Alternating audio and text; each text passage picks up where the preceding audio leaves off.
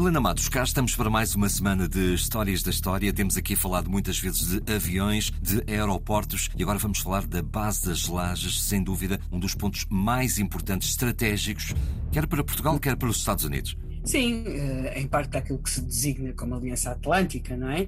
Eh, nós estamos no domingo, é um domingo só ao fim do dia, 23 de março de 1980, e está parado na pista das Lajes um avião, um avião que faz voos fretados, é uma companhia norte-americana, é um DC-9 que trabalha para uma companhia norte-americana e está parado na pista das Lajes.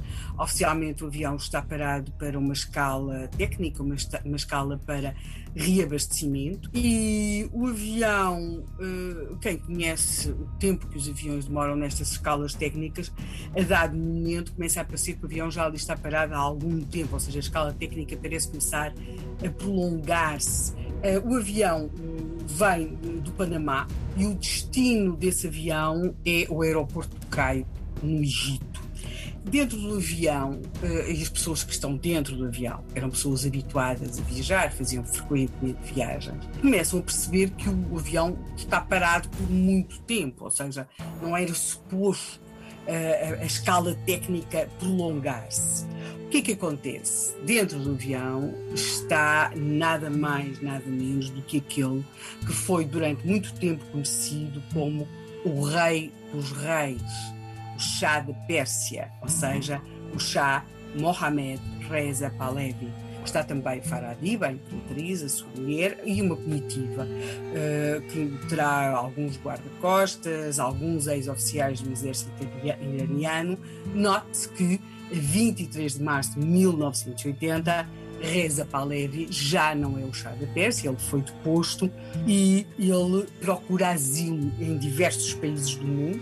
Neste caso, nós estamos aqui 23 de março de 1980. O Shah vinha viajar do Panamá, parou nas lajes do avião que o transportava e note-se que a base das lajes é território, funciona como território americano e ele está num avião americano e o seu destino é o Cairo.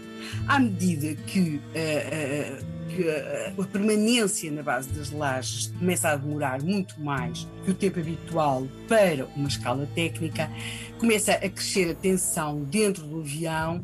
E nós aqui temos muita memória da Imperatriz de Faradiba.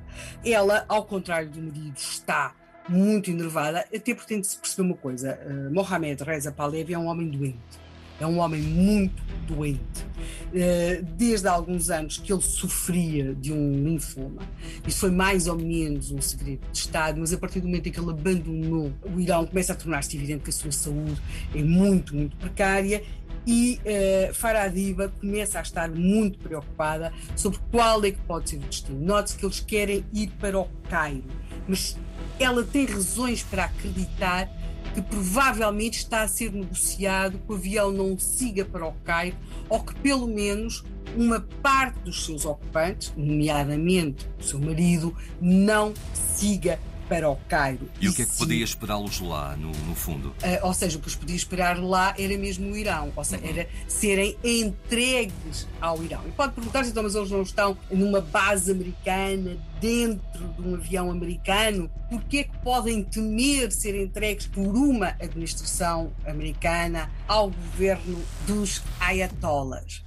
Bem, aqui temos várias questões de política internacional e vão ser estas questões de política internacional que temos de perceber o que é que está no outro prato da balança que pode levar a essa situação aparentemente insólita, que é o que é que pode levar Faradiba a pensar que a administração norte-americana pode querer entregar pelo menos o seu marido ao governo de Khomeini.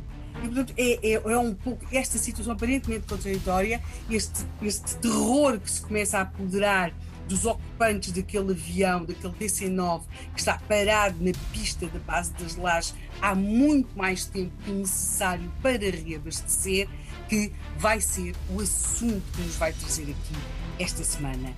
A noite em que o avião que transportava o antigo chá da Pérsia ficou imobilizado por largas horas na pista das lajes à espera que os negociadores os tocassem ou não pelos reféns que estavam na embaixada norte-americana em Teherão. Um DC-9 parado na base das Lajes em março de 1980 e ainda, por enquanto, com muitos pontos de interrogação à frente.